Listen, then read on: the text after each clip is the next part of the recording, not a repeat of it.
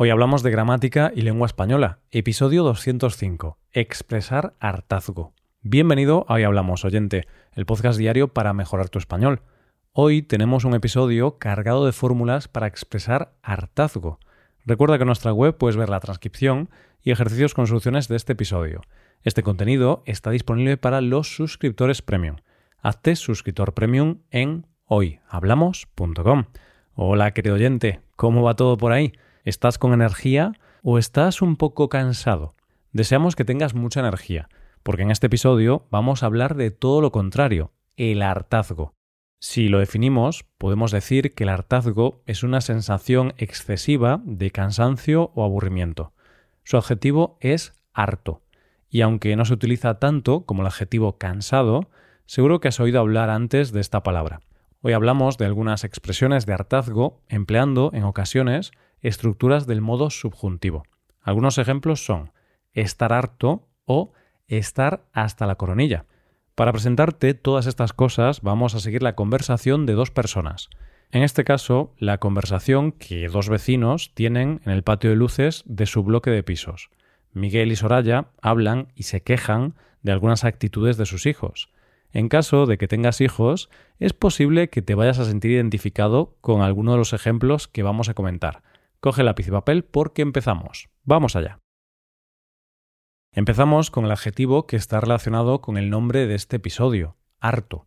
Tenemos la construcción estar harto de qué, seguido de un verbo en una forma del modo subjuntivo.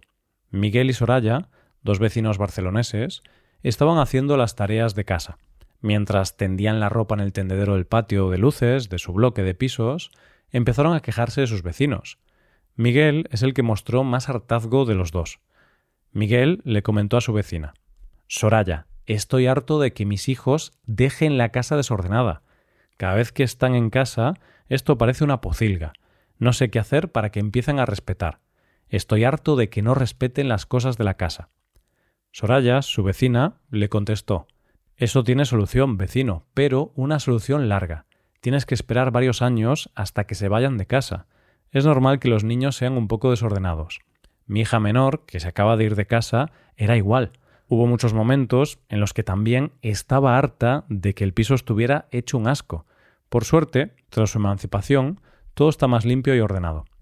Como has podido oír, en esta ocasión hemos puesto en práctica el presente del modo subjuntivo y también el pretérito imperfecto del subjuntivo.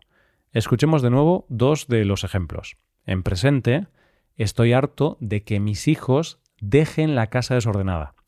Y en pasado hubo muchos momentos en los que también estaba harta de que el piso estuviera hecho un asco. Tras esta primera construcción vamos a por la segunda del día.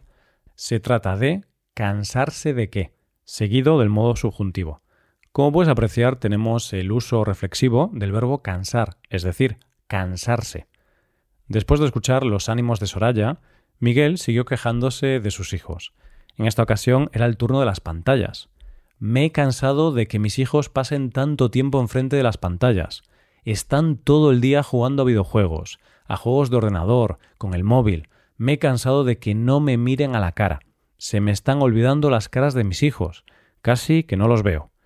Soraya, ante la indignación de Miguel, respondió Vecino, veo que estás indignado y enfadado con ese tema. Sin embargo, tú también pasas muchas horas enfrente del ordenador cada día. Sé que es por temas de trabajo, pero ¿cuál es la diferencia entre tú y ellos? Ellos lo hacen por gusto y tú por trabajo, pero al fin y al cabo todos estáis enganchados a las pantallas. Yo también, ¿eh? De hecho, tengo que ir al médico porque me duele el dedo pulgar por pasar tantas horas en TikTok. Tras esta broma de Soraya, pasemos a la tercera estructura que vamos a poner en práctica hoy. En este caso se trata de por ahí no paso. Esta es una expresión que significa que una persona no está dispuesta a pasar cierto límite o aceptar algo que considera inaceptable. Puedes, como en este caso, mostrar hartazgo. Mientras tendía la ropa, Miguel seguía quejándose. Ya se había quejado del desorden continuo en su casa y la adicción de sus hijos a las tecnologías. Pues bien, ahora llegaba el turno de un asunto oscuro del cuarto de baño. Y eso de asunto oscuro puede tener doble sentido. Ahora lo verás. Miguel le comentó a su vecina Soraya, una cosa que me enfada muchísimo es que no limpien el cuarto de baño, concretamente el inodoro. Por ahí no paso. Muchas veces utilizan el váter y se olvidan de tirar de la cisterna. ¡Qué asquerosidad! Como te acabo de decir, por ahí no paso. Ya son adolescentes, así que no hay excusas para este tipo de descuidos. Soraya, ante los detalles que le estaba dando Miguel, le dijo Uf, Miguel, qué asco. Entiendo que se olviden de tirar de la cisterna una vez, dos o tres veces, pero casi cada vez que van al cuarto de baño, espero que aprendan muy pronto mejores hábitos. Ahora llegamos a la cuarta frase de hoy. En esta ocasión se trata de tener frito a alguien. Como puedes ver, frito funciona como adjetivo. Pero, ¿qué significa que una persona tiene frita a otra? Pues significa que la tiene muy agotada y harta de sufrir molestias. Quizá hayas oído hablar de quedarse frito, una expresión coloquial que se utiliza cuando una persona se ha quedado dormida. Pues bien, aquí ves que puede funcionar en diversos contextos. En este caso, como decía antes, con un significado de estar harto o agotado. Las quejas de Miguel no cesaron. Ahora llegaba el momento de hablar del comportamiento de sus hijos en la escuela. Soraya, mis hijos me tienen frito con sus problemas en la escuela. Casi cada semana recibo llamadas de los profesores diciéndome que mis hijos no hacen los deberes y que se inventan miles de excusas. Los profesores me tienen frito a llamadas. Miguel, mira el lado positivo de este asunto, respondió Soraya. Aunque tus hijos no hagan los deberes, están haciendo un gran trabajo mental. Los profesores dicen que se inventan muchas excusas. ¿Tú sabes la imaginación que hay que tener para inventarse tantas excusas? Es posible que tus hijos sean unos genios y no lo sepas. A Miguel este comentario no le hizo ninguna gracia, por lo que siguió tendiendo los pantalones y camisetas sin mostrar una sonrisa.